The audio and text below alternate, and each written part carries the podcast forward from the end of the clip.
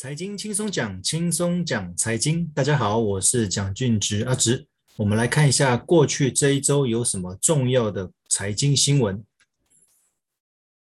第一则新闻：通膨威胁大，恐怕同时拖累股债。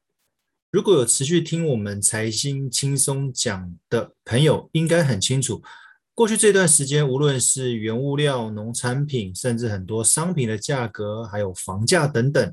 都造成大幅的通膨，其实这个对民众来讲是还蛮痛苦的一件事情，那也就容易造成恐慌，造成股市跟债市的回档。所以之前有跟各位一直提到，如果你有在投资的话，小心回档的震荡会可能会加剧。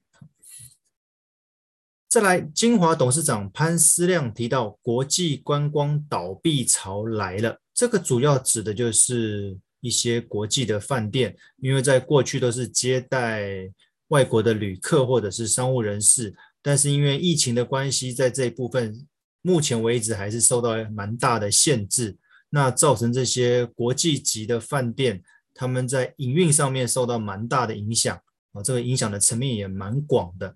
那后续要怎么样呃恢复？这或许有需要请政府这边有提出一些政策来协助。哦，否则他们持续都会有倒闭的问题。再一则，避险挂帅，美元指数攀九个半月新高。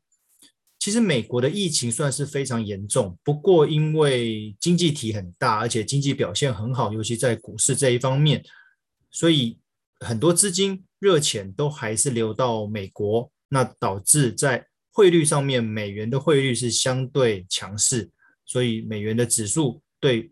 其他国家的货币而言，在过去这九个半月来到相对的新高，这个对新兴市场来说是一个隐忧啊。无论是新兴市场的货币或者股市，双利空来袭，油价单周重挫超过八趴。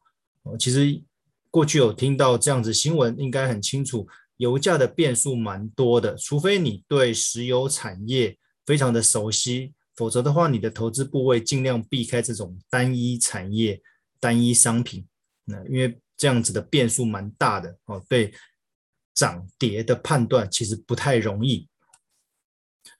权证避险降税有望闯关，其实权证也是以小博大，投资上面会相对比较积极哦，跟当冲类似哦，有点赌博的味道。那降税可以更刺激投资，不过短线投资要获利其实不太容易啦。那但是现阶段为了整个活络投资市场，所以政府不得不透过降税的模式来让更多民众参与。那既然说到更多民众参与，既然发现一个统计，散户大爆发，目前股市的交易占比冲七十五趴，表示只有二十五趴是外资大户，有七十五趴都是散户。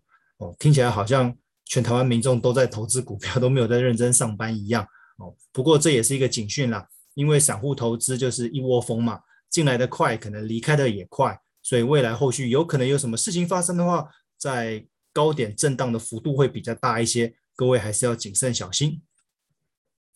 再一则，超过十一万人申请保单纾困破百亿，其实过去。疫情这一年多以来，纾困的方法有很多，那借贷的管道也蛮多的。保单纾困是过去这两三个月以来才开放的。那不过短短这几个月的时间，借保单贷款的就超过一百亿，表示各位对资金的需求还蛮大的。那这一部分也与疫情的关系，让很多人开始债台高筑，或许是疫情所造成的一个蛮严重的现象。因为后续未来还款跟一些财务规划上面都会受到很大的影响。疫情延烧，马来西亚断链危机难解。其实马来西亚也是很多制造业的供应链之一啦。那因为马来西亚的疫情还也还蛮严重的，那你如果被迫封城停工的话，那很多产线都被迫停摆，那也会造成商品无法出货，甚至已经出来的商品可能价格上面会更贵。好，那这个对全世界来讲都不是一件好消息。那某种程度，通膨也是这样子产生，因为东西变少了，能够生产出来的商品变少了。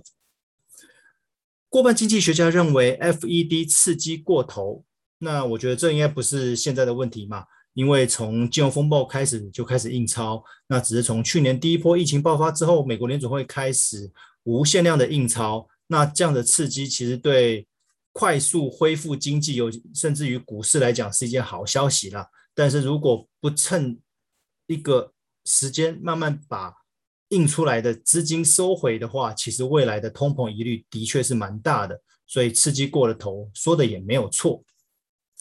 半导体缺料恐再延长，你看到半导体缺料这几个字，就想到台积电最近也要开始涨价了，因为很多客户都找台积电代工，他不得不透过涨价来抑制接单，哦，就是愿意涨价的客户留下来，你不愿意的去找其他的代工厂。哦，那不过也因为涨价跟半导体原物料的缺工，导致这一部分电子产品的价格有可能在往上飙升。哦，这个也是通膨的一部分。哦，也是要持续追踪关注。越南硬封城，大厂转单到中国跟新加坡。哦，越南的疫情也越来越严重了，甚至胡志明市也派出军队哦来镇守，就是目的就是不要大家。随便出门呐，哦，因为这个越南这边疫情又开始爆发了。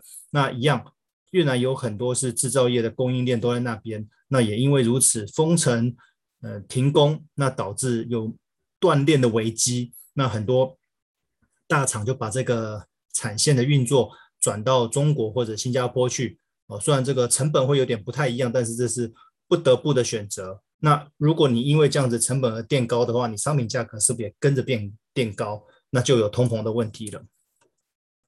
再者，韩国升息一码，开亚洲第一枪，哇！现在大家都处于相对低的利率，哦，甚至已经算是历史新低了。但是韩国却反其道而行，开始升息，原因就是韩国当地的通膨还有房价飙升的太厉害，他只好透过升息来抑制这样的问题。不过，你一升息，对有借贷的人来讲，就会很痛苦了，因为升息表示他未来要还的利息会变多。哦，所以对央行来讲，其实这个是很难拿捏的一件事情，降息、升息哦，或者是暂时保持原状。哦，这个都很难去决定了。但是这是不得不的。那我们持续观察，看韩国会不会持续升息，因为如果疫情再严重的话，其实它可能反而又会去降息哦，所以升息降息对各国的央行来讲都是很为难的。好，以上就是过去这一周国内外的一些重要财经新闻，来自于各大报的相关讯息，希望各位会喜欢。好，今天分享到这边，谢谢各位。